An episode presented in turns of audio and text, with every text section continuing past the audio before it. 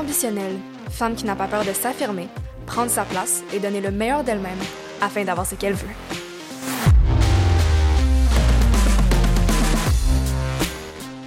Donc, hier c'était ma fête et comme j'ai eu 23 ans, j'avais envie de faire une vidéo de 23 choses que j'ai apprises au cours de mes 23 dernières années. Je sais que je suis jeune, mais je me considère tellement chanceuse d'avoir réalisé ça à mon âge plutôt qu'à 40 ans. Puis, c'est tout le travail que j'ai fait sur moi-même et les défis que j'ai surmontés qui ont fait en sorte que je suis la personne que je suis aujourd'hui. Et j'en suis mille fois reconnaissante parce que même si j'ai eu extrêmement mal, il y a eu des moments plus difficiles que d'autres, j'ai jamais laissé tomber et j'ai toujours continué à vouloir m'améliorer.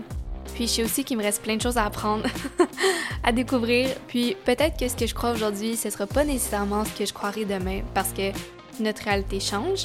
Mais je trouvais quand même pertinent de te partager ces petites choses qui font toute la différence dans ma vie et qui, je l'espère, pourront faire une différence dans la tienne aussi. Et avant que j'oublie, maintenant tu peux écouter tous mes épisodes en vidéo sur ma chaîne YouTube et le lien est en description si jamais ça t'intéresse. Donc, bonne écoute!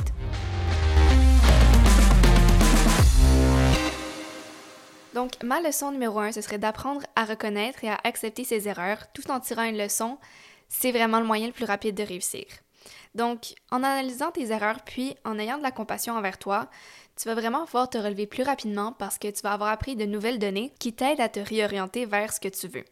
En développant ton mindset et ta résilience de continuer malgré les moments difficiles, c'est comme ça que tu vas atteindre tes objectifs parce que tu vas t'habituer à continuer même quand tu fais face à des obstacles et que tu n'as pas nécessairement le bout de la chose. Tu sais que tu te relèves à chaque fois et c'est ça l'important. Ma leçon numéro 2, ce serait que la confiance en soi se bâtit par le courage et non l'inverse. Pendant plusieurs années, j'ai cru que pour avoir du courage, fallait avoir confiance en soi, mais par contre, ce que j'ai découvert avec le temps, c'est vraiment le contraire.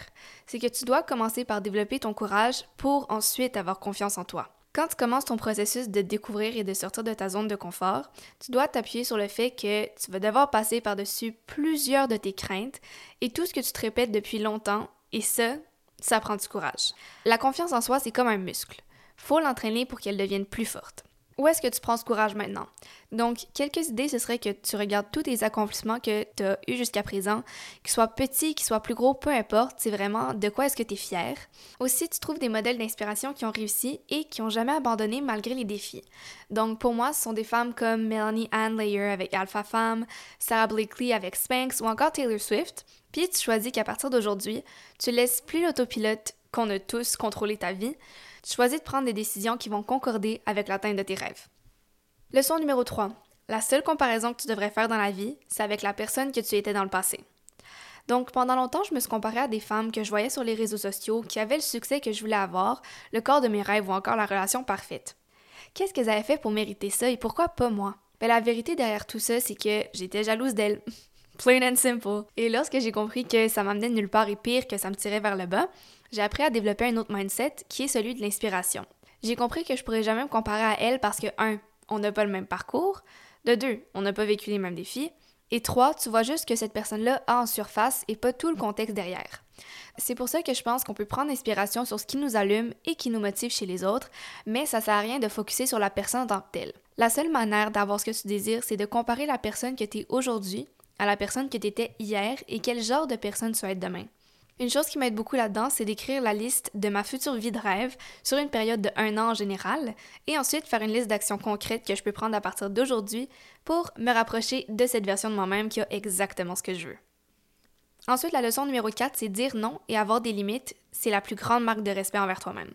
Apprendre à dire non puis avoir des limites claires, ça va te permettre de te prioriser et de prendre soin de toi-même, ce qui, en retour, va te permettre d'être plus présente dans ta vie de tous les jours et de conserver ton énergie de ce qui compte vraiment pour toi. Puis aussi, lorsque tu veux aider les autres, tu sais que tu peux pas verser d'un verre qui est vide, il faut que ton verre soit déjà plein pour que tu puisses en donner aux autres. Puis là, je sais, quand on a des tendances people pleaser, ça peut paraître vraiment difficile au début, puis tu vas te sentir comme si tu étais la pire personne sur Terre, mais fais-moi confiance. Avec le temps, ça devient de plus en plus facile et si quelqu'un respecte pas tes limites, tu vas savoir que cette personne est pas faite pour être dans ta vie. Leçon numéro 5. Ton environnement est une réflexion directe de ton état d'esprit. Ça peut paraître évident, mais quand on a un environnement qui est éparpillé et qui n'est pas organisé, ça va grandement impacter notre travail et notre productivité. Donc pendant des années, ok, ma chambre c'était un bordel et je rangeais pas mes choses parce que j'avais plein d'objets dont je me servais plus, qui prenaient de la place pour rien, et j'avais de la difficulté à me concentrer, à retrouver mes choses et à être productive quand je travaillais.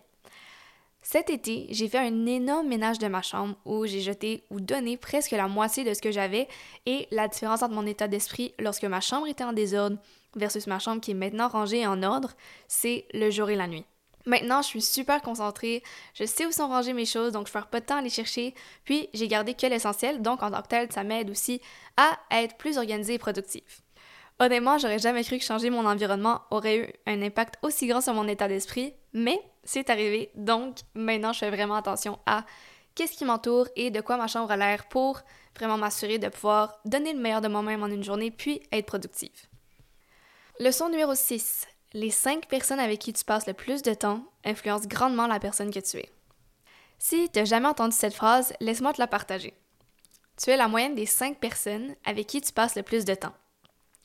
Ce que ça veut dire, c'est que les gens avec qui tu tiens influencent grandement tes habitudes, tes choix et du fait même ton futur. Si tu tiens avec des gens qui sont négatifs, qui bitchent toujours les autres, qui font rien, qui sont toujours jaloux, les chances que tu adoptes ces comportements-là sans t'en rendre compte aussi sont assez élevées.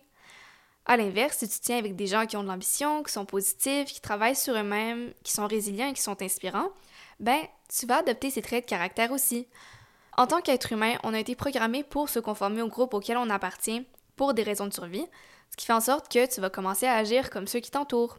C'est pourquoi c'est hyper important de bien les choisir parce que ce sont eux qui influencent grandement la personne que tu es. Leçon numéro 7. Si tu sens le besoin de changer une personne, change de personne. Ça, c'est quelque chose que j'ai appris après avoir été dans des relations amoureuses qui n'ont pas fonctionné. Puis, ce que j'ai appris, c'est que les gens vont jamais changer juste parce que tu leur demandes.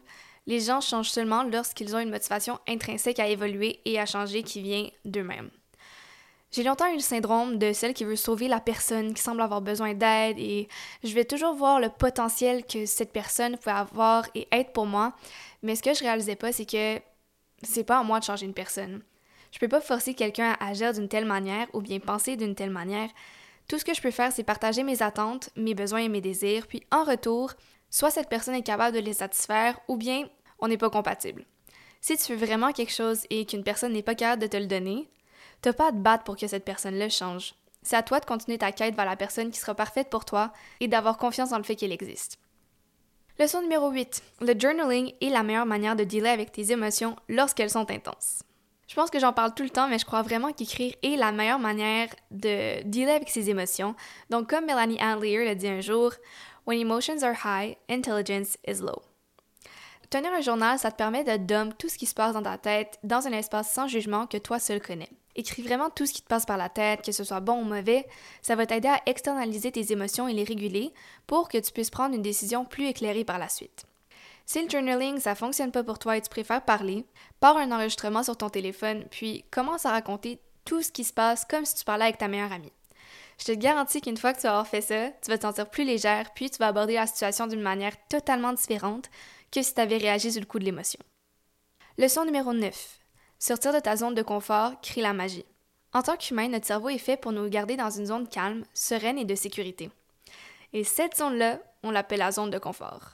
Mais c'est aussi là où nos rêves vont pour mourir et nos objectifs s'effacent peu à peu parce qu'on fait rien de nouveau qui puisse nous aider à grandir. Ça se lie un peu avec ma leçon numéro 2 qui était que la confiance en soi se bâtit par le courage, mais en sortant de ta zone de confort, ça te permet de rendre ta vie plus excitante, tu vas te prouver que tu es capable de passer par-dessus tes peurs pour atteindre ce que tu veux, et tu vas nécessairement gagner confiance en toi parce que tu sais que tu peux réussir des choses difficiles. Ton succès se trouve de l'autre côté de ta zone de confort, donc challenge-la le plus que tu peux et comme je dis toujours, l'action que tu as le plus peur de prendre, c'est celle dont tu as le plus besoin. Leçon numéro 10. Tu peux avoir tout ce que tu veux, ta seule limite sont les pensées que tu as par rapport à toi-même et ce qui est possible pour toi. La raison pour laquelle ta réalité est celle qu'elle est en ce moment est grâce, ou à cause, de tes pensées. Les pensées que l'on se répète chaque jour deviennent partie de notre identité et donc influencent grandement les actions que l'on prend au quotidien. Si tu te répètes que tu es une personne qui est pas capable d'avoir des amitiés qui sont enrichissantes, chances are, c'est exactement ce que tu as en ce moment. À l'inverse, tu commences à te répéter que tu es une personne qui a des amitiés qui sont enrichissantes et inspirantes, tu vas commencer à voir les opportunités et tu vas commencer à prendre action pour que ça devienne une réalité. Donc, mon conseil, c'est de te faire une liste de toutes tes pensées limitantes, donc celles qui t'aident pas, et de les remplacer par une nouvelle liste de pensées qui vont te rapprocher du genre de personne que tu veux être et de te les répéter à chaque jour. Leçon numéro 11. tu as le droit de t'aimer et quand même vouloir t'améliorer. J'ai l'impression qu'il y a cette fausse croyance dans le monde que si tu cherches à changer, c'est parce que tu t'aimes pas ou il y a quelque chose qui fonctionne pas avec toi. Par contre, c'est entièrement possible d'adorer la personne que tu es et de toujours vouloir aller plus loin dans tes objectifs. Les deux sont pas mutuellement exclusifs. Par exemple, j'ai appris à aimer mon corps tel qu'il est parce qu'il me permet de marcher à chaque jour, de voyager, de bouger, de penser et de vivre. Mais par contre, j'ai aussi envie de m'entraîner pour être plus forte, d'avoir plus d'endurance, d'être plus en santé et d'être plus tourne en général pour me sentir mieux. Est-ce que ça veut dire que mon corps va changer? Oui, mais est-ce que je m'entraîne dans le but de changer mon corps parce que je l'aime pas? Non. C'est un exemple tout simple, mais je pense qu'on peut appliquer aussi d'autres sphères de notre vie auxquelles on peut penser, puis ça va fonctionner. Leçon numéro 12. La manière dont quelqu'un réagit en dit plus sur lui que sur toi. Sur les réseaux sociaux, je vois souvent des gens critiquer les autres, les bâcher et s'intéresser à leur vie quasiment plus qu'à la leur. Par contre, quelqu'un qui serait déjà heureux et fulfilled dans sa vie, il n'y a pas le temps de s'arrêter pour critiquer la vie d'une autre personne et la juger. La personne est trop focusée sur elle-même et ses objectifs. Donc, quand quelqu'un parle dans ton dos, te juge ou passe son temps à critiquer, c'est toi que c'est parce que cette personne-là est malheureuse à l'intérieur, puis de te voir rayonner, ça fait en sorte qu'elle sent triggered que quelqu'un puisse être aussi heureux, donc elle cherche à t'amener au même niveau qu'elle pour se sentir mieux. Dans ce temps-là, envoie à cette personne beaucoup de guérison et d'amour parce que c'est vraiment ce dont elle a le plus besoin en ce moment, et c'est pas à toi de te sentir mal de rayonner d'être heureuse parce que tu le mérites. Leçon numéro 13. Rejection is redirection. Dans la vie, il y a des moments qui seront plus difficiles que d'autres parce que tu avais une idée claire et précise du résultat que tu voulais avoir et ce résultat tombe à l'eau. Ça peut être un emploi, une relation amoureuse, une nouvelle maison, mais par contre, il y a quelque chose que j'ai appris, c'est que rien n'arrive pour rien. Sur le moment, ça peut paraître comme si c'était la fin du monde et que tu peux pas imaginer une autre option, mais je te garantis que l'univers, la vie, le monde, peu importe comment tu veux l'appeler, a des plans qui sont encore mieux que ce que tu peux imaginer en ce moment. Je suis certaine qu'une situation dans ce genre t'est déjà arrivée et après, c'était encore mieux que prévu. Donc, c'est pourquoi à chaque fois que quelque chose ne fonctionne pas, regarde ça comme une redirection vers un résultat qui va au-delà de tes attentes. Garde espoir et confiance. Leçon numéro 14. Tes routines et tes habitudes déterminent ton futur. Quand la motivation n'est plus là, c'est la discipline et les habitudes qui embarquent pour s'assurer que tu atteignes tes objectifs. Lorsque tu as des routines qui incorporent plusieurs habitudes, c'est là que la magie embarque. Lorsque j'ai un nouveau projet ou un nouvel objectif que je veux commencer, je commence par regarder quelles actions je peux prendre qui pourraient se transformer en habitude pour m'aider à continuer même lorsque j'ai plus de motivation. C'est pourquoi mes routines sont super importantes parce qu'elles me permettent de rester concentré sur ce qui importe vraiment, parce qu'une routine, ça nous permet de garder le contrôle sur notre journée. Comme on dit, you either run the day or the day runs you. Leçon numéro 15. L'apprentissage continu est une force énorme. Pour plusieurs personnes, une fois que l'école est terminée, on a tellement été saturé d'études qu'on perd cette envie d'apprendre parce qu'on associe apprendre à études, qui était une partie, ma foi, lourde pour la majorité d'entre nous, même si étudier est une chance qu'on a eue. Cependant, c'est justement lorsque tu n'es plus à l'école que ça devient nécessaire d'apprendre et de continuer à évoluer dans un monde en constant changement. Le cerveau, c'est un organe dynamique qui maintient sa plasticité tout au long de notre vie. Donc, lorsqu'on apprend, le cerveau change et les connexions entre les neurones sont modifiées par l'apprentissage. Soit de nouvelles connexions peuvent être créées, et des connexions existantes peuvent se défaire, se renforcer ou s'affaiblir. Un concept qu'on appelle neuroplasticité. Cette neuroplasticité est aussi responsable de récupérer après des traumas, mais aussi de réduire l'impact de maladies neurodégénératives comme l'Alzheimer, la dyslexie ou encore le TDA. C'est pourquoi toujours continuer à apprendre de nouvelles choses peut nous aider dans toutes les sphères de notre vie, surtout sur le long terme. Développer tes connaissances, ben ça fait en sorte que tu vas avoir plus confiance en toi aussi. Leçon numéro 16. Développer ta résilience, c'est la clé du succès. Dans la vie, il y aura des moments plus difficiles que d'autres et tu vas avoir l'impression de ne plus apercevoir la lumière au bout du tunnel. Dans ces moments-là, c'est vraiment important que tu apprennes à allumer ta propre bougie dans la noirceur parce que tu vas devoir compter sur toi-même pour passer au travers. Tu dois apprendre à te concentrer sur ce qui se trouve au bout du tunnel et à te rappeler que tu vas apprendre ce point un jour si tu t'abandonnes pas. C'est aussi d'apprendre à apprécier chaque petit moment qui te rappelle cette lumière et de les reconnaître et de toujours continuer à donner le meilleur de toi-même malgré les adversités. L'important, c'est de jamais abandonner et d'apprendre de ces moments-là pour atteindre tous nos rêves parce qu'ils sont au bout de ce tunnel. Il faut juste trouver le courage d'avancer pour y arriver.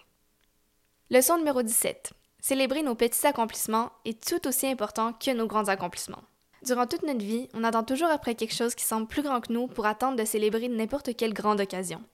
Par contre, le présent est tout aussi important que le futur. Si pas plus parce qu'un futur n'est jamais garanti. En remettant toujours cette célébration à plus tard, on risque de manquer plein de petits moments importants et c'est vraiment ça qui peut créer nos plus beaux souvenirs. Que ce soit le fait que tu aies réussi à aller au gym pendant un mois, quatre fois par semaine, que ce soit parce que tu as réussi ce problème difficile au travail ou encore que ce soit pour les six mois de ta moitié et toi, il faut prendre le temps de profiter des petits moments de la vie comme ça pour qu'on prenne rien pour acquis parce que pour ma part, je veux vraiment créer une vie qui vaut la peine d'être racontée plus tard et de regarder en rétrospective et de me dire que j'ai réellement profité de chaque moment et je les ai appréciés pleinement. Leçon numéro 18. Prendre le temps de se reposer et productif.